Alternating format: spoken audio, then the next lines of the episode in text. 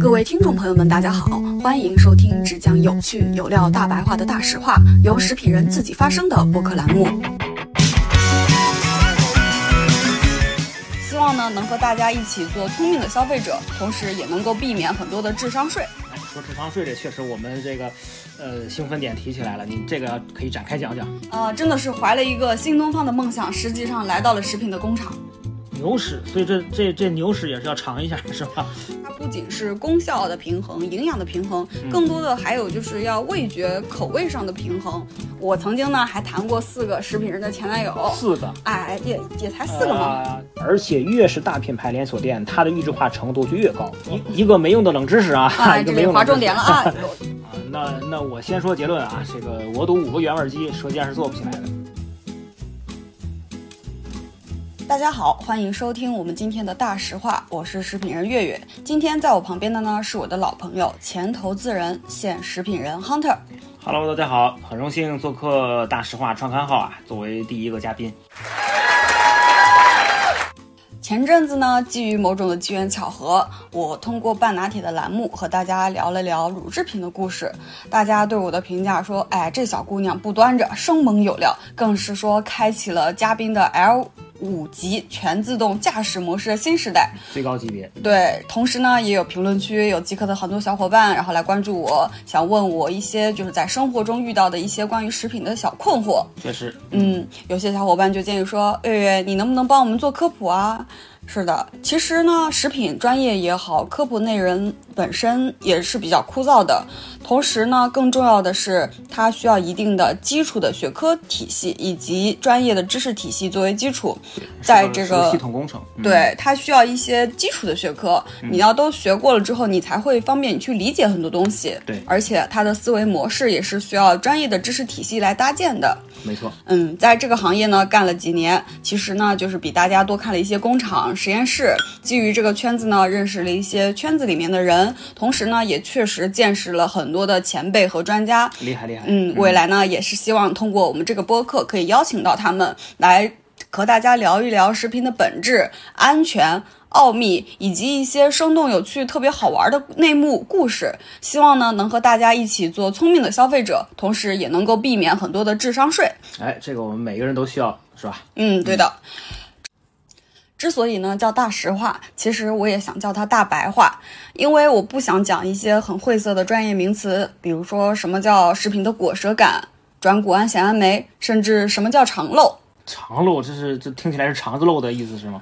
哎，你看这里就很很直接哦，我们很容易就是从字面意思望文生义，从而产生很多误会。所以呢，我更想通过这个栏目呢，让大家了解一些大家有兴趣的食品的话题，包括从业人员每天在干什么，好吃的东西它怎么来的，我们这些从业者每天吃什么，甚至一些选择食物的小技巧。通过一些大白话呢，甚至加上一些我觉得还蛮有趣的故事和案例，希望大家能够对这些吃进肚子里的东西呢更加了解、更加放心，也更加明白。哎，听起来还蛮有趣的啊。嗯，对，比如说之前评论区有一个小姐姐就问我，哎呀，这牛奶特别香，是不是搁了香精啊？另外，生活中也会有经常有人来问我一些关于食品的问题，所以我就慢慢的意识到，其实大家对于食品的安全，吃进去的是什么东西，它到底怎么样，其实还是蛮有兴趣的，希望去了解的，甚至他们有很多困惑。然后他们没有一个比较合理的渠道去获得，所以呢，他们对吃进的东西也半信半疑。这个就让我慢慢意识到，其实作为消费者也挺不容易的，真的是喝个奶还得边喝边恐慌，心惊胆战的。是很容易有这种想法，对，对，所以呢，我希望通过大实话这个栏目，通过这扇窗和大家分享有价值的信息，还给大家对于食品的知情权，让大家吃得更明白、更开心。在这里，我们不会讲如何上线一年做突破一个亿的爆品，也不会去搬运一些实验和文献就乱七八糟的科普。我们更多的是真实的行业标准、技术、故事，以及对于过往的回顾、未来的进展。毕竟呢，工业化的进步绝对不是一件坏事，可以让更多的人吃到安全健康的食品。也希望呢，大家对我们这个与生活息息相关的行业有更多的认知，更加的大明白。哎，好事情啊！那既然是创刊号啊，这个这第一个话题，您准备怎给我们聊点什么呢？那我们就来聊聊近期比较热门的雪糕刺客钟薛高吧。哎，这个热，这这这确实热哈。哎，对，说起来呢，我个人还是跟这个钟薛高有点渊源的。当年一七年、一八年的时候呢，这个产品处于开发上线的时候，我所在的公司呢，曾经是他们合作的原料供应商。哦，对，当时第一代产品叫轻牛乳雪糕。哎，这个我吃过。哎，对，里面的乳制品来源呢是鲜牛奶，大家可以有兴趣的话可以去看他们当时的配料表，因为这个鲜牛奶呢就是我们供应的。其实当时他用的鲜牛奶呢是我们用于餐饮和零售流通的一个零销售规格，是九百五十毫升的。也就是说，他们在生产投料的时候是需要人工一盒一盒的去把它拧开，然后倒进去的。也就是说，这个当时是。这个就是冷藏版本的，我们在超市冷藏货架上买的那种鲜牛奶，我没理解错吧？对的，一模一样，一样的包装，一样的味道，一样的配方，那蛮厉害，蛮厉害。嗯，对，所以我记得当时第一批的产品，如果没有记错的话，他们第一次生产是直接找我们拿了三吨的鲜牛奶，也就是说超超过三千多盒的牛奶，要人工一个一个的去把它拧开，然后去倒到我们的原料里面去添加，这个成本可不低。对，而且它这个在雪糕行业绝对是第一家这么做的。他们，所以当时他们来找我们的时候，我们还是蛮惊讶的。他们要用这样的原料，毕竟这个确实在行业内是史无前例的。嗯，第一次听说。哎，对。同时呢，其实他们这款雪糕呢，我们找了一些第三方检测机构给的数据。当时第三方检测机构测了十二款市面上常见雪糕的蛋白质含量，其中呢，中薛高的轻牛乳雪糕蛋白质含量是百分之六点三，而我们熟悉的哈根达斯是百分之四点三。德式大奶砖是百分之二点五，那伊利小布丁的康特，你猜一下是多少？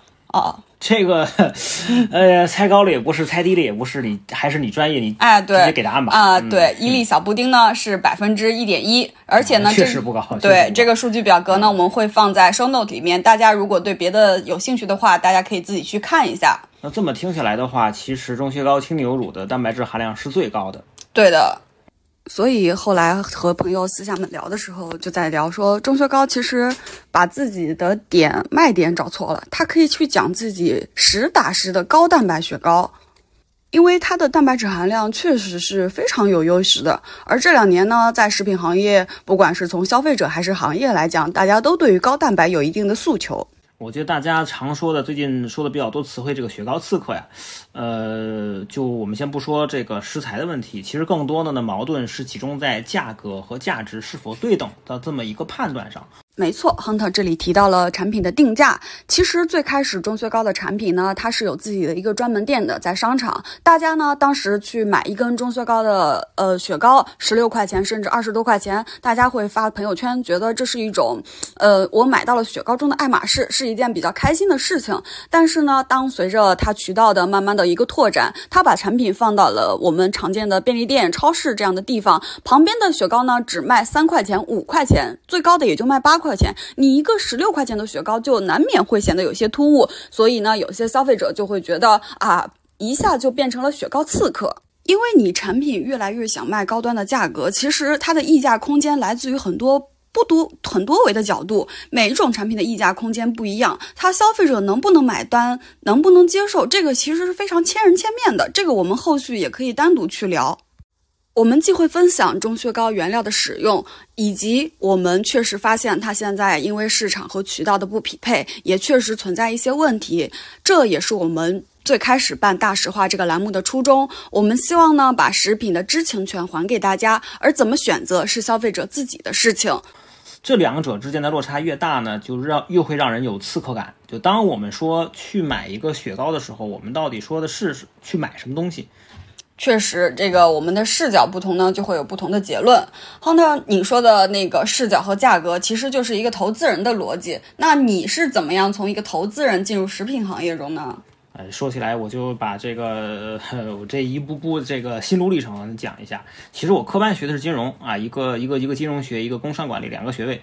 呃，回国后呢，我第一个案子是协助刘一手火锅赴美上市啊，因为当时呢是重庆的乡村基。在美国纽交所上市成功嘛，这个也是很知名的一个连锁品牌，所以那会儿呢就有一个中国餐企赴美上市的一个小高峰，啊，后来自己也开过餐厅啊，自以为对于餐厅很懂了嘛，哦，还开过餐厅，开过餐厅，对，开过餐厅，这个也做过大型连锁餐企的运营，负责过十几家门店，两百来号人。啊，连锁餐饮那确实很不容易。对对对，是餐饮是个琴行嘛。嗯，这个所以呢，我比较奇葩的地方呢，就是同时有这个金融行业的专业背景跟思维方式，嗯，也有餐饮和食品经食品行业的一线实操经验。后来到上海，这个就是在餐饮公司呢做餐饮上市公司做站头，主要是看供应链嘛。所以呢，我们很早就关注到餐饮零售化和零售餐饮化这个概念。后来呢，这个自己创业。我们公司呢也是服务了很多大型连锁餐饮企业客户的这个零售产品开发，比如像永和大王、兴一汇、唐宫，这些都是我们客户啊，确实都是一些耳熟能详的大的餐饮企业，哎，很常见，很常见。嗯，怎么说呢？我也就算零点五个食品人吧，半路出家。呃，像像月你们这种啊根正苗红的食品人，应该是一个什么样的画像呢？就能能否也给我们描绘一下？啊，其实呢，我自己进食品也算是一个美丽的错误吧。当年选专业的时候，其实也是选专业的时候才知道有这么一个专业。然后报志愿的时候，就就家里问嘛，你比较喜欢什么？就家里还是比较支持我学自己喜欢的东西。我就觉得说，哎，我其实蛮喜欢捣鼓一些吃的。呃，锅碗瓢盆啊，喜欢做出来的东西，其实是会有成就感的。没错。所以当时就查到了，哎，确实有食品这个专业。然后呢，我就看一下排名第一名江南大学。然后好，那能考上，那就这个吧。后来呢，来了之后，其实我发现，呃，真的是怀了一个新东方的梦想，实际上来到了食品的工厂。然后发现，确实我的厨厨子梦和这个现实是不一样的。我们整个呃工业化的食品和你去怎么样做一盘菜，其实它的逻辑思维还是不太一样的。是，食品行业呢，其实它更多的是在乎于说它的标准化、大规模的一个定制标准。对，嗯，而我们基本上学什么呢？就是其实食品它是一个非常三级的学科，像。对，不是我理解的那个三级啊，那不是。啊，像像数学、物理这属于基础一级学科嘛，是这样的一个分级。对，哎，我们学科呢就是基于二级之上的第三级啊，所以呢，我们觉我当时就觉得蛮奇怪的，哎，怎么大一天天学的是化学、数学、物理，大二学的是生物化学？就每天都在做这种实验，直到大三的时候，我们才会慢慢的接触食品营养学、食品工艺学、食品感官评定，甚至一些解剖学人体的这些东西。听起来也挺复杂。哎，对，其实我觉得比较好笑的是我们的毕业论文。哎，这个我一提起来，大家可能就发现我们的专业其实是和大家息息相关的。哎，怎么说？哎，比如说当时我们毕业论文，我们班有个同学，他的论文是膨化的糙米怎么样保留营养，还同时能有好吃的口感。嗯，另外一个男孩子，他的我嗯论文题标题是煮的鱼汤怎么能够不腥？那问题这活儿我妈也能干呀，也能琢磨呀。哎，你看，这就是食品工业和你妈做菜的不一样的逻辑了吧？食品工业的布星呢，要求的是一定体量化的布星，是要求标准，同时要保证食品的安全。你像基本上，比如说我要生产一批鱼汤布星，那我可能一个起订量就是好几吨。那咱妈在厨子在厨房里面烧一锅不腥的鱼汤呢，可能就是。我加点姜片儿，加点料酒，可能我加多少姜，加了多少料酒，都是一个非常随意的东西，就滋倒一下，就这么简单。凭自己性子觉得，哎，差不多这量到了就 OK 了。对，尤其是我们中式厨房，确实是靠手了，靠手感。盐适量，糖少许啊，完全凭您自己这个这个琢琢磨拿捏。嗯，哎，是的，我当时的论文呢也还蛮有趣的，就是做的是它的名字还蛮长的，叫。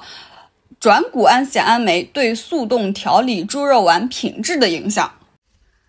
你看它的名字就充满了很多晦涩的生僻字。好像我不太懂什么意思。其实说白了，就是如何通过我们一些工业化、标准化的食品添加剂以及工艺流程，去做一个好吃又 Q 弹的丸子。我们知道嘛，丸子在进入冰箱冻了之后呢，它会变得就是散掉肉质，或者没有那么 Q 弹。所以呢，我们会通过一些技术手段，然后让这种复冻，就是你保存了一个月之后、三个月之后，你从冰箱里解冻拿出来的丸子，它依然是 Q 弹的。是类似于这样诸如此类的问题，就是我们食品工业每天在研究的一个一个细碎碎碎小小的课题，但是和我们的生活呢有息息相关。哎呦，这我我我听完了就得先咽下口水啊！哎这个猪肉丸嘛好吃对，我就想到丸子这事儿，一听丸子这事儿，这哎，这个，因为我们一般消费者啊，这个逛超市的时候，可能是看，比如今天打折买什么，对吧？就比较随意性。嗯，那所以从你们专业这个角度啊来去看，我们一般在采购食品的时候会有什么，比如偏偏内幕的一些事情吗？从你们的角度，那我就要说一下从业之后给我带来的几点收获吧。也就是说，嗯嗯其实经经过这么多年的从业呢，其实更让我是变得会选择。吃的其实更明白，同时呢，我买东西的一些性价比会很高，同时可以就是减免的避免到很多的智商税。哎，说智商税这确实我们这个，呃，兴奋点提起来了，你这个可以展开讲讲。哎，我就举个例子吧。前几天呢，我有个朋友就来问我，他说他最近就是工作压力大嘛，哎，满山三十五岁了，三十五岁的程序员噩梦，晚上呢到三四点睡不着，早上八点半就得起来上班，长期这样下去呢，完全就是精力都快就有点就是神经衰弱了。他说，那要不要买点褪黑素吃吃？我当时呢就赶紧给他劝退了，后给他推荐了另外一个成分，因为褪黑素的话是它是一种直接作用的激素，它其实更多当时开发这个产品的话是给一些特殊使用的人群，比如说你今天出差需要倒时差出国了，是然后临时你必须要在这个点里面睡这样的，因为它褪黑素的作用效果是非常简单粗暴的，它就激素直接到你体内吸收掉之后，两小时之内你就会有困意，就能睡着。就是立竿见影这么一东西，哎，对的，啊是非。常的快的，是直接而高效的。但是你也不可能说你吃一颗褪黑素，你这一个月都睡得着。立竿见影啊，那不会对，嗯所以呢，我们要的是一个一个长效的调理。所以当时我就给我朋友推荐了一个叫那个氨基丁酸的东西，它其实也叫 GABA，它其实就是一种我们人体存在的一种传播神经的一种地质，然后它在脑中其实是比较重要的，然后它可以通过就是说促进大脑的能量代谢，增加你脑部的流血量和供氧量，让你的大脑通过长期的一个摄入，然后来平定你的情绪，减少你的焦虑，甚至呢，我们把它称之为情绪的维他命。你看这个名字就取得很巧妙，它叫情绪的维他命。你像我们平时吃维他命，我不可能说我今天感冒了，我吃一片维他维生素 C 我就好了，对吧？没听说过，哎，对它就是需要你长期的去吃。你吃一段时间，可能你需要吃个一个月左右，你会发现你的稍微你的精神状态，就是焦虑情绪会稍微好一些然后你的睡眠质量慢慢的在提高。所以它是一个偏长效的这么一个东西。对它，因为是在慢慢的去改善你的一个身体的一个状况，而不是像褪黑素一样，就直接有效的、精准的去把它打掉，像一个病灶一样把它去解决掉。这感觉听起来有点像中医跟西医的关系啊、一个是立竿见影，一个是慢慢慢调理，是吧？哎，也可以这么理解。所以呢，我觉得就是说，从事了这个行业之后呢，你会更加的知道每一个东西它具体的作用原理，然后你就避免掉智商税。你会根据自己实际的需求去选择一些适应的产品。比如说，我现在确实需要两个小时睡觉，我保证我明天的活动有精力，那我肯定吃褪黑素。嗯，没错，就选择更适合自己的东西。哎，对，没有所谓的好坏，其实更多的是适合。没错，没错。嗯，同时呢，其实还有一个概念，就是说这几年大家比较流行吃软糖，以前都是吃片子。和那种胶囊，这两年开始流行吃软糖了，对对对像一些胶原蛋白软糖、护眼软糖，呃，甚至一些就是包含综合维生素的一些软糖都对。嗯所以呢，但是我最近这两年从事就是说膳食补充剂的一个相关的产品开发之后呢，我觉得可能对于消费者端来讲，他们需要高效的去摄取一些成分，这样的话，其实软糖并不是一个很好的载体。啊，原来这样。呃，虽然我是个直男啊，但是经常呢会听到女孩子们谈到这个一个品牌叫哎呦，Paula，、你还经常偷听女孩子讲话呃，明明着听也行呀。啊？可以可以。对对，会经常提到 Paula 这个品牌啊，这个一些关于口服美容类的产品，所以这个角度上讲，这些真的是有有效的吗？还是有什么呃专业的解读？啊、这样的话，就是其实功能原料本身它是有比较详实的一些呃背书和实验去验证它的功效的。是你像这就我们刚才聊到胶原蛋白嘛，对就是有数据就说了，每到人到了二十五岁之后呢，每年确实会流失掉。五每天哦是五克的胶原蛋白，所以呢每天就要流失这么多。对，每天，所以呢，主流的产品都会给你补充，一天推荐你补充的是三到六克，甚至有一些更高含量的。你像德国双星的一个胶原蛋白饮料，它每天你要希望你摄入二十五毫升一瓶，然后你能补到十一克胶原蛋白。同时呢，其实我们反观软糖的产品，其实单颗的话，里面的胶原蛋白含量都是在一克以下的，甚至有些只有零点二克左右。那听起来很少。哎，对，所以就是说，如果你想摄入同样的量，你就一天需要吃掉五十颗软糖。好家伙，吃五十颗，这是要当饭吃吗？哎，对，也就是要吃好几十袋旺仔 QQ 糖那么个的量，你基本上是个人都吃不下这样的一个。那也就是说，我要是想补充胶原蛋白，吃猪蹄儿是没用的，是吗？啊、猪蹄儿呢，怎么说呢？就是因为它猪蹄儿本身是个大分子嘛，而且猪蹄儿这里就有一个高脂肪警告，所以你就算你为了补十一克的胶原蛋白，可能你已经吃了很大量的脂肪，你的身体也遭不住啊。啊，所以脂肪发胖警告要远远大于它能提供的这个胶原蛋白的含量，是吧？对，所以我们这里会强调的是一个有效的一个功能性成分的摄入，所以你吃一个猪蹄儿能补的量很少，同时你摄入了很大的脂肪负担。嗯，得，这个我下次买买猪蹄儿的这个借口又没有了哈。哎，确实啊，就我们自自自自己在做这个消费决策的时候呢，有的时候比较容易受到像商业广告呀、主播呀等等这种影响。对，确实这两年来主播的声音真的是很大哦。对对对，我我们我们前面这一段啊，这个讲的比较多的偏专业性的这个呃术语，这个毕毕竟咱们这个号的定位还是大白话嘛，就有没有什么偏轻松一点的这个分享？咱也咱也不整这么多严肃的话题。哎，那我就要跟你讲一个我待过的食品公司的行规吧。好呀好呀，哎，这个是机密文件啊。机密文件。嗯哎，对我经过的食品公司呢，都有一个行规，就是进公司的前两到三个月都会胖十斤。两三个月胖十斤，是是是，你你进那公司是免费，免费吃不要钱是吗？哎，确实，我们公司食品公司的福利一般都很好，像小零食啊，尤其自家产品，那真的是随便吃。然后别家的竞品嘛，也是随便吃。而且像我们公司一般过年逢年过节的福利都会发自家的产品嘛。同时呢，你在买自己家的产品的时候，还有一个员工内购价。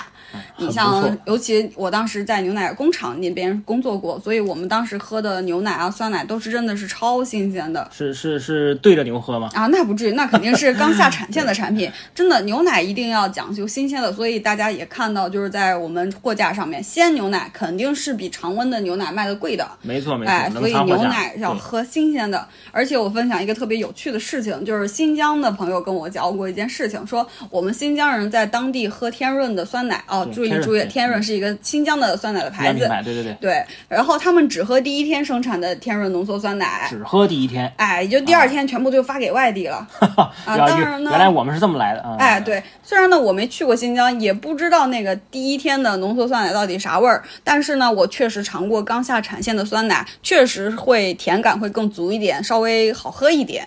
也就是说，刚做出来的酸奶是更好喝的。那我们从这个角度去推理的话，是不是更推荐自制酸奶嘛？因为前段时间我妈就特别爱鼓捣这个，经常自己在家里面搞这个，因为那会儿有一个呃卖那种酸奶机，哎，自己给自己益生菌搞自己搞，粉，哎，对对对，是，但是呢，其实作为一个和酸奶打了五年交道的人呢，其实我并不是很推荐大家做自制酸奶。最近呢，前一段时间就评论区有小伙伴问我，他说：“月月，我每天用自制酸奶，然后在别人的推荐下，还每天加二十克菊粉，因为可能他本身有便秘的一个烦恼，嗯所以他希望呢，通过加膳食纤维和酸奶这种活性的乳酸菌，能够缓解这种症状。但是他还是没错呀。呃，对，但是他还是没效。他问我怎么回事儿，然后呢，我就发现他每天摄入的二十克菊粉，只能说可能是有点多了，因为行业的一个规范文件说，每日添加对于菊粉的摄入量推荐是十五克每天，这个是一个安全的范围。所以说，即便是膳食纤维，也不是越多越好。哎，对，膳食纤维它会在你肠子里面动嘛，就少一点的话，它可以刺激你的蠕动，让你排便顺畅一点。但是是多了的话呢，你就理解成我们肠道会堵车嘛。嗯，明白。嗯，同时呢，就是说，呃，工业化的酸奶和我们自己在家里面做的自制酸奶最大的区别呢，就是说你在自己家里面做一罐酸奶，你加多少的益生菌，你的奶消毒有没有做好，你发酵期间的温度。湿度还有发酵的时间有没有能够控制好，包括最后你做出来的产品，它的就不良微生微生物是不是超标，其实都是未知的。嗯，对，所以这就是我们工业化的一个标准。你精准的加入多少的益生菌，你的发酵温度，我们都是精确到小数点后的后面一位的，就是非常可视化的。你出厂的时候还会有一套标准的一个检验的逻辑，确认它是合规的产品，我们才会去出厂送到消费者的手中。所以说呢，作为一个专业的食品从业人员，我和我身边的朋友也好，就是我们不是太会去购买，比如说一些某某妈妈烘焙的小饼干这种家庭作坊式的产品，因为即使说我们相信它确实是用了很好的原料，比如说大家会说啊，我们用的是法国进口的呃奶油，然后日本进口的面粉，好像听起来确实很厉害，但其实它在整个过程中它的制作是不受监管的，我们不知道它。比如说他是不是有洗手，或者是说他比如说做到面包一半，他去干别的了，然后回来之后他没有消好毒，所以的话会有很多的风险在整个制作过程里面。最终他做好的东西出了来送给你手中的时候，他也没有一个合规性的检测。因为假如说我作为一个呃就是热爱美食的。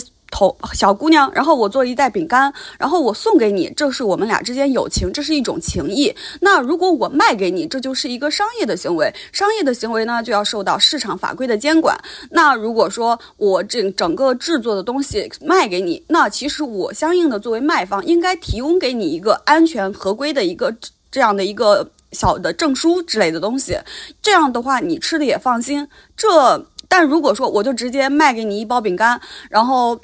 你直接吃了，就是其实我们真的不太会去购买。就像疫情封控期间，我们小区就有人在卖自己做的面包，就是我当时就觉得，我虽然很想吃，但是我绝对不吃。我哪知道你中间会有什么风险呢？就是总归我是不信任的。其实说白了，它就是一个三无的产品啊，有可能呃有些做的比较用心的一些家庭作坊，它会在上面贴上它的一个制作的时间，但是呢，它没有一个经营许可证。没有生产者的名字，也没有我们所谓的一个质量合格证。作为一个从业者，我不是想恐吓大家，但是我可以告诉大家一个行业内大家都知道的，作为食直接和食品接触或者操作的工作人员呢，我们都是需要每年的一个固定的健康体检，需要有。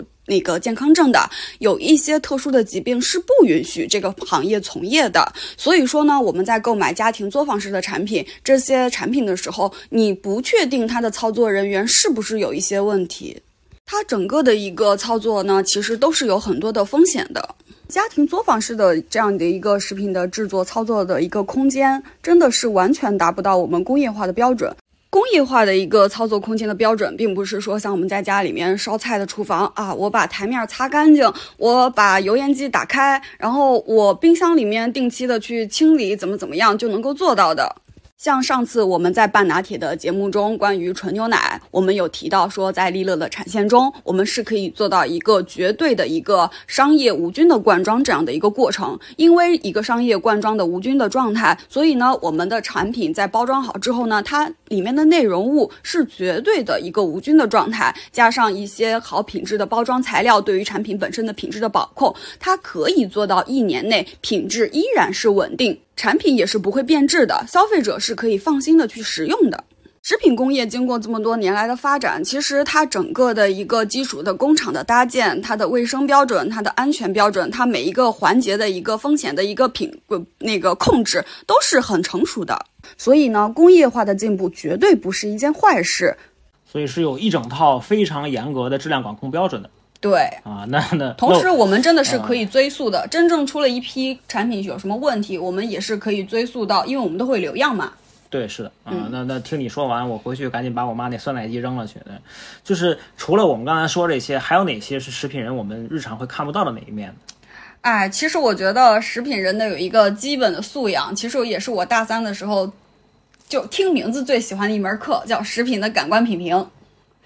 然后这个的话，就是说我们平时知道，就是除了我们简单的几个甜、酸甜苦辣咸这种维度，食品专业的话会把它分得更细分。这样我们也说得出来，对酸甜苦辣这个比较简单，对。所以呢，你像我们咖啡就有它的一个风味轮，像巧克力也是有的。而我当年第一份工作是在乳制品公司嘛，我们会就是学一个完整的一个原奶的一个感官品评。嗯，当时呢，我们除了要尝牛奶的甜味，然后香浓这种口感，还需要学习一些甚至有点奇怪的口味。我当时还是觉得蛮奇怪的，就是我们要记住消毒水的味道、牛奶的沉浮味，甚至于牛屎味。牛屎，所以这这这牛屎也是要尝一下，是吧？对，作为一个就是牛奶公司收奶，它回来的每一个批次都需要人工的去确认感官，确认它的风味是不是合格。因为虽然说现在科技有什么电子舌头啊这样的，但是其实它就达不到我们人的一种直观的东西。嗯，所以说呢，我们需要专业的工作人员去记住这些不良的风味，包括我们刚才提到的牛屎味，然后去尝那个原奶，说，嗯，这一批里面没有这个味道，那这个这些不良的风味，那这一批产品才是合格的，我们才能去把它送到工业化的继续的生产。所以都是要人工需要二次确认这么一个环节，是吧？对，人工都是要去尝的。同时呢，其实研发真的还蛮辛苦的，是因为它对于自己所使用的每一种原料，也要每一种原料都要尝。像一些我们觉得平时的酸甜苦辣，其实这都是味觉的小儿科了比较。简单，哎，像有些些原料，我们是油，你得喝下去啊。直接喝油，哎，对，因为有原料的话，你需要深深的去知道每一种原料的味道，它从你入口到胃里面，整个的一条链路是一个什么样的感觉。甚至有一些功能，比如说这个东西吃到你体内，你是一个什么样的感受？比如说我们刚才提到酸奶，对吧？这个酸奶到底能不能促进嗯肠道蠕动，对吧？你至少你自作为研发，你这个益生菌你自己这你这个产品要吃够一定量，你自己确认这个是有效的，你然后才能就是说去试。甚至就是说，我们这些同事都会跟着一起来做，听起来有一点这个神农尝百草的这个感觉啊，对，还是蛮辛苦的，还是蛮辛苦。嗯因为研发它要知道每种的味道。其实做一个产品的开发的时候，它不仅是功效的平衡、营养的平衡，嗯更多的还有就是要味觉、口味上的平衡。对然后同时的话，就是作为研发人员，他是在做品评的时候，他要模拟消费者真实的一个使用场景。就比如说，它是必须要以销售的净含量去做品评的，它不是说我这个产品做出来了，我一拿着那个样品，我象征性的抿一口，小酌一下是不行的。哎。对，是不行的。比如说，我们举个例子好嘞，你一瓶饮料，我们这个正常销售规格是五百毫升，五百毫升常见、嗯常见规格。对，然后呢，作为一个研发，你最终定掉你这个产品要上架的话，你一定是要单瓶的去把它全部喝掉的。就一次干完五百毫升，对你必须要去模拟消费者整个的呃，啊不是吨吨吨，当时就正常的一个喝的过程就可以了。对，因为呢，你有些比如说。我们喝到一些饮料，它第一口、第二口确实很惊艳，但是你会发现，你再往下喝几口就就觉得有点腻了，或者就是嘴巴里会这种感异味觉，，对对对。哎，你就喝不下去了。那这种产品它就是一个失败品。然后作为一个呃比较有产品高要求的这种的话，研发的这种是角度啊上不去的。嗯是对是，因为因为因为你一说这个，呃，干掉五百毫升牛奶，我就想起来王宝强在机场安检那个地方直接 直接干牛奶这事儿了。哎，嗯真是，其实研发人员真的是挺不容易的，很辛苦很辛苦哎，啊其实 Hunter 本身也很不容易嘛，自己做饺子，呃我容易，我容易。哎，吃了多少饺子？作为一个独居男人，家里面有两个大冰柜，听说都是冷冻食哎品。，不是不是这个。咱这个号聊食品就聊食品啊，你扯这独居男人干啥？哎，这不是给你打个广告吗？咱这正经号啊，正哎给你打个广告。嗯。然后呢，其实大家常说的就是入了职场几年过劳肥。其实对于食品人来说，其实过劳肥都是小事情。正常，嗯，正常现象。嗯，哎，是的，呃，而且呢，还有一些就是之前我们研发跟我开玩笑说，哎呀，月月，我最近那个测香精，因为他每个香精一个一个的去尝嘛对，他说我尿尿都是香精味儿。哎呦，这这个也是尝过是吗？哎，这个闻就可以了呀。啊，我说呢，我说前面一个长牛屎，这一个香精尿的，好家伙，这太受不了了，这个。哎，对，其实香精呢也是食品行业中一个非常大的一个课题。如果大家感兴趣呢，未来我会也会邀请到相关领域的一些专家和教授来给我们做一个讲解。好，期待一下未来内容啊。嗯挖个对坑，先挖个坑，按下不表啊。是的，其实呢，刚才说的多这么多，就是我们的工伤事件哈。其实呢，我们其实食品人还是有很多的福利的。我之前所在的公司呢，我们有一款酸奶产品叫城市记忆，它就是一个呃。透明的玻璃瓶的酸奶，然后上面会有一个小评标。你比如说这个产品如果是在苏州售卖，它就叫苏州记忆；在上海售卖就叫上海记忆。我们当时有对有成都记忆、北京记忆、青岛记忆、厦门记忆都有的。这个蛮有趣的，对，有收藏癖的可以收藏一下。哎，集齐了中国的多少个城市？嗯啊，可能可能能免费喝一年奶吧？我猜的啊，我瞎说的。对，我知道你瞎说啊。嗯，我们呢当时对于员工呢有一个福利。就是我们可以就是为你定制，就是如果你结婚，然后我们可以就是为你定制一款，就是把你和你老公。你哦，你另一半啊，我不能找老公。哎，对，把 你和你另一半就是合影，然后放在那个牛奶贴贴的下面那个贴标上面，然后定制一批你们婚宴用的一个酸奶。当时我们很多同，对我们很多可以做伴手礼的呀。别人都是送那种廉价的费列罗礼糖，对吧？我们现在是给你一瓶酸奶，上面还有我们俩相爱的照片，这不挺浪漫的一件事吗？也是啊。哎，对，这就是我们做食品人的福利了。我曾经呢还谈过。四个食品人的前男友，四个，哎，也也才四个嘛，啊，这是全全全部的是吗？哎，还有别的啊，我就单，因为我们今天的是今天先，哎，今天先说四个，哎，我们讲食品人的男朋友。其中呢有一个做酸奶的，我当时特别喜欢那款酸奶，我们公司下架了，我就吃不到了，其实挺难受的。然后他每次呢每周就在实验室帮我做一批出来，单独定制啊，独独家定制，甚至可以研发我特定的口味哦。然后他周末帮我拿过来，因为我们当时异地嘛，他每周帮我送一次。另外一个前男友呢，我们俩分手了，然后他就跟我说，啊，月月，呃。为了纪念我们之前呢，等你结婚之后呢，你婚礼上我可以送你一款以你名字命名的酒，作为你的婚宴用酒。哦，前男友送的酒啊，这个这个有故事 啊，啊，他故意的啊，哦，原来他是故意恶心我的，我一直以为是一件特别浪漫的事情呢。是是，嗯嗯，还有一个大实话嘛，咱们得紧扣主题，我也帮你说点实话。哎，好嘞，嗯，那还有一个就是他是做膳食补充剂的，这个男朋友呢就非常实惠了。当时我就小女孩子小心思嘛，想吃点葡萄籽抗抗氧化变漂亮什么的。对，然后呢，当时就跟他说：“我说，哎，我也想吃点那玩意儿，你说我买什么牌子？”结果呢，一周之后，他直接给我寄了两公斤葡萄籽的原料。两公斤原料？哎，对我拿着一大包粉，说实在我都不知道怎么吃。是一白粉一般的爱是吗？哎，差不多。哎，真的是白粉的爱。嗯。后来呢？还还有一个吗？四个吗？不是？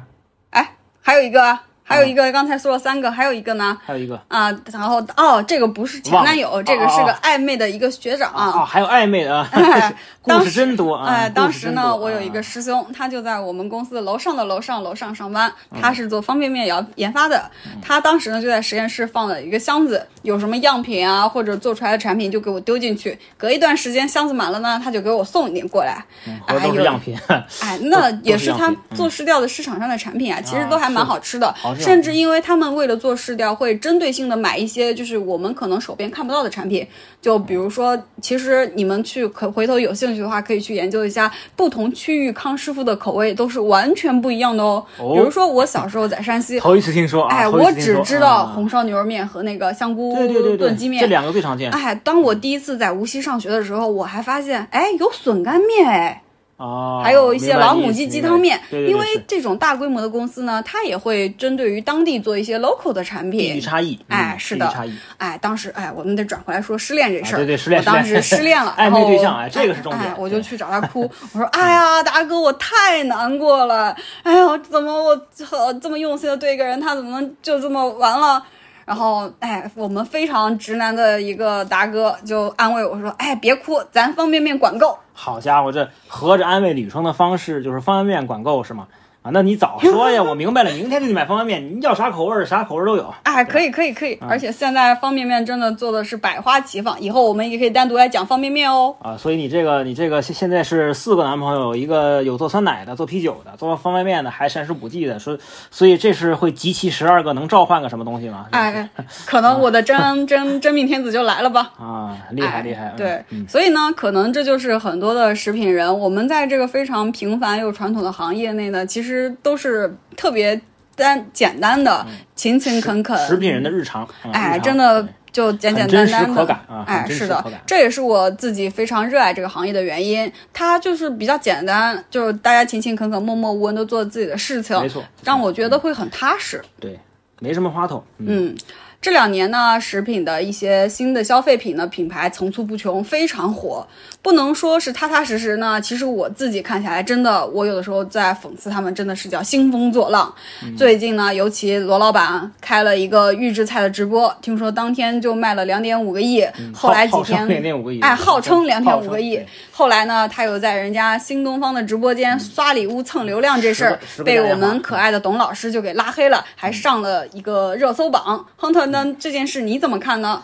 呃，预制菜呢，确实是最近这个突然很火的一个话题啊。这个，呃，怎么说追风口呢？我觉得是创业投资圈子里边一个比较普遍的现象。哎，啊确实，什么热追追什么。哎哎，尤其是钱多的这个时代里边会更严重一些，嗯就是这个快快钱挣习惯了嘛，他是没办法挣慢钱的，这个是个高情商回答。啊，那低情商版本怎么说呢？哎，要说低情商版本，就是韭菜割习惯了，就很难在一个行业里面沉淀下来。说好听点是追风口，实际上就是给自己忽悠的故事加了个 buff 嘛，对吧？哎，高级忽悠。嗯、对，就是稍微稍微比之前那个版本好一点，对吧？这个这个在二级市场啊，这个高高流动性的环境下，市场环境下是可行的，但是在一级市场它一定是行不通的，更别提早期项目的早期阶段啊。这个，因为我之前工作呢是一个偏日本文化的企业，嗯，我们是非常信任高度的标准化和规模化量产的。啊，这样才能得到统一的产品。对，就比如一个尖角，一条产线，它一天我做十几吨、几十吨的逻辑，但是你让我找一个什么大师，对吧？给您这儿捏个饺子啊，大哥大嫂过年好啊，这个我们真整不出来。对，这个压就我们压根儿也不会从这个角度去思考这个问题，对吧？因为没有讲太多的故事。对，因为手工里面的变量它太多了，就你每个人手法不一样，对吧？阿姨手法不一样，克重也不一样，以及包饺子工人手上这些微生物啊啥的，这些你不可控性太多了。哎，真的是。所以我们的概念里面呢，最好的工厂就是几千方的车间里面啊，就几个人、十几个人足够了，就人工能参与的环节是越少越好。把更多的过程留给标准的工业化来完成。对，是的，呃，要说起预制菜呢，这其实是一个特别古老的东西。就像我们这两年觉得这个逼格高、逼格很高的这个精酿啤酒啊，其实它比工业啤酒更早出现。哎，没错，比如说我们全球都著名的比利时精酿啤酒修道院啤酒哎，修道院这个其实就是僧园早于在西元五世纪的时候就开始用一些麦芽。酵母、啤酒花等酿造一些啤酒对，就是自酿。他们通过这样的呢来，即就是支持寺庙里面的日常的运营的开支，以及推动当地的一些慈慈善的事业，其实就是一个非常日常的行为。对，有一些历史背景，对吧？嗯其实要说回来呢，这个精酿啤酒跟预制菜是一样的，嗯它本身都没有一个清晰的定义。就我还看见过一个宣传说，说是说什么是精酿呢？就是我们这啤酒是精心酿制的，所以叫精酿啊。好家伙，别人那都是粗心酿制的，是怎么的？哎，可能老板都不知道精酿啤酒的概念是什么意思。啊啊，就就感觉是我这闭着眼就往罐子里边扔啤酒花是吗？哎，然后哎，我刚才是放没放啤酒花来着？就就就就感觉这样似的。嗯，对这个，所以预制菜这个赛道呢，在我们看来，它其实一直是比较平稳的啊，只是最近关注度高了，嗯啊，就好像是赛道火了，这是一个比较常见的 media bias 吧，就这种感觉。呃，也是正因为没有定义呢，所以这个预制啊，它维度分别这这个维度啊是很多维的。啊，所以看起来好像门槛好像低了很多嘛。对，比如你可以预分割，比如像餐饮的中央厨房，嗯啊，你也可以预熟制，哎，说起这个分割，我就想起之前抖音有一段时间比较火的，就拿一个直播现切割牛排，然后切割成一份一份的，然后就直接线上售出了。哎，好这也是预制菜对，这好像预分割，哎，这这也是一种预制，嗯你也可以预熟制啊，你也可以预调味，这些都叫预制菜，因为你都有个预制的动作嘛，对吧？嗯，对，之前呢，我看过一个分类，就是说这个去皮儿的土豆块儿，哎，这也叫预制菜，为什么呢？因为它物理分割了嘛，哎，你确实不用去刨土豆皮儿了嘛。啊，对它它它也是个预制菜，对吧？嗯然后还有一个说只要用水煮一下就能吃的产品，这个呢我们叫即煮食品，哎，嗯也是预制菜。那照你这么说的话，那大米也是预制菜呀，对吧？你回家煮一下就可以吃了呀。你看大米是不是也很方便？嗯，方便食品。对，所以你看，你用这个逻辑套下去的话，这里面会会会会得出很多很奇怪的结论。嗯呃当然不是说这个分法有问题啊，只能说这么分下来呢，你等于没分。因为分类的目的是为了我们便于研究一个行业，就是如果这个目的达不到的话，这就是无找它的。共通性，然后做一些大的分块儿。对，就本来这个工作应该是减少我们工作量的，现在反而增加了工作量。对，把一些相近的东西划成一个，我们统一的去研究。对，呃，所以我一般都会习惯于先说视角，再说研究方式。就比如我们说，咱们以一个创业者视角来看预制菜，嗯还是以一个消费者，还是以一个投资人，所以这个题干要先定下来，我们才能选到好的答案，对吧？大家看的要不然只能都不一样。对，要不然只能选个钝角，对吧？嗯，所以呢，这个呃，大家对预制菜呢有很多误解。那很多人说啊，我不吃预制菜，对吧？嗯，我觉得低端。对，其实首先呢，这个预制菜就不不等于低端，它可以有一分钱的酸菜鱼，也可以有几千块的预制盆菜，哎，这里面有鲍鱼是啊吗？花椒啊、鲍鱼啊这些，哎这粤菜里面很常见，对吧？哎，真不错。这个其次就是这个外卖和连锁餐饮企业都是预制菜的大客户，并不是那些只有那些小的脏乱差的店铺才用预制菜，而且越是大品牌连锁店，它的预制化程度就越高。同时呢，它就带来更多的是标准化。高度标准化的，嗯因为它这么多门店，怎么维持一致性嘛，对吧？哎，是的，哎，甚至一些高客单的餐厅，你一到厨房一看，它也有很多预制菜，只不过是给你摆盘好看一点，端出来罢了。哎，因为有些中餐确实烧起来不容易。你比如说，我想做一个很好吃的红烧肉，我要小火慢炖三个小时，是吧？这么半天，你说他今天卖多得十个小时了吧？对他他卖多少，他也不知道，对吧？那卖不出去就就是损耗？嗯，所以有时候呢，就有些朋友跟我说呀，不愿意跟你一起吃饭，因为我一边吃一边说，哎，这个是预制的，这个是料包的。哎，他吃的不香了。对，因为预制菜诞生的当这个预制菜这个东西啊，诞生的本身的首要目的就是去降低餐饮的标准化难度和人工成本的。嗯，这也是预制菜能发展成规模化的一个宏观背景，应该说第一个宏观背景，甚至于。对吧？因为之前呢，我们的社会整体的时间成本是不高昂的，我们有时间去做饭，所以预制菜 to C 是没市场的。哎，确实，小时候父母接五点钟接你下课，路上买点菜，晚上七点钟全家人都能开饭了。开饭了对哎，现在那父母七点钟还在公司加班呢，下班十点钟回家都是不错的了。对啊，通勤的时间也变长了，对？哎，是的，对，所以说呢，在这个预制菜这个领域呢，我们看项目有个小窍门儿，就是你只要说一个预制菜品牌，它的起手产品，哎，上来就是鱼香肉丝、宫保鸡丁、酸菜鱼的，那这种呢，大概率就是之前做 to B 的预制菜工厂转型过来的。哎，有基础。一一个没用的冷知识啊，哎，这里划重点了啊！有汤特讲了一个看预制菜的一个小窍门儿。但是呢，就我我们前面扯了一些这个这个呃呃没用的一些方向啊，但是呢，我觉得咱们可以换个角度去看预制菜。你可以理解为我们是把自己吃饭的整个流程这事儿啊做了个外包，至于外包到什么程度，这个是看你自己个人需求的。哎，看你自己能做到哪里，哎哪些需要别人帮你做。对对对，比如说，哎，您要是有时间，哎，有烹饪技能，哎，您就选生制的预制菜，也叫半成品菜，盒马工坊，哎，很多产品就是这样的。哎，净菜我们曾经叫，就就是是切好的一些哎蔬菜。洗切配，哎，洗切配你不用干了，回去自自己直接开单儿嗯烧。那您要是没烹饪技能呢，就选熟制预制菜，就是只要回家热了就 OK 了啊。当然味道可能就没那么好呢。您要是呢也没技能，也没时间，也不想刷碗，可以选微波食品啊，叮一下就直接吃，哎，那可太方便了。吃完直接扔垃圾箱。哎，碗都不用嗯洗，这我可太难了。我最讨厌的事情，最害怕的事情就是刷碗。对对，其实这个是我们当时做微波产品的，也是一个一个一个一个考量吧。就我们做的微波食品的。呃，核心的三个点就是不开火、不洗碗、不撕料包啊，哎确实三三三步不核心。对，确实不开火，像现在很多在外地的、在异乡的打工人，像我这种在上海打工的人，有时候我租的房子里面确实是没火的。对，嗯，这个也是我们基于市场的一种洞察吧。就呃，很多年轻人其实对于烹饪过程本身是并不反感的，甚至还觉得有点乐趣。但真正让大家烦的是刷锅洗碗那个过程。哎，所以之前看过一个数据，说洗碗机能够提升百分之八十三的家庭幸福指数。兴许离婚率都降下去了。哎，是的，对，所以说这个是不是消费预制菜呢？我觉得更多的是看我们如何利用这种社会化供应来解决我的现实问题。对，嗯还是回到现实嘛，对吧？对。这个啊，你的需求本身是什么？对。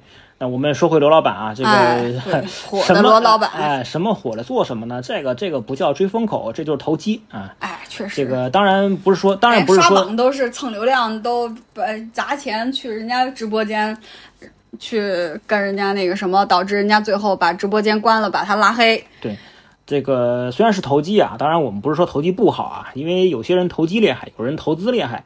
我觉得呢，这种哎，就是找广东人说的话就是我有人投机厉害，有人投机厉害，你也不知道他说的是啥。对对对，这个投机投资呢，我觉得这个我们不做价值判断，还是找到自己擅长的位置，对吧？就比如说你是个中单法师，你非要出个打野刀，那你肯定是你去送一血呀，对吧？哎，对的。所以说呢要找到自己的擅长的点。呃对，所以我的逻辑呢，我我我个人更倾向于去等风口。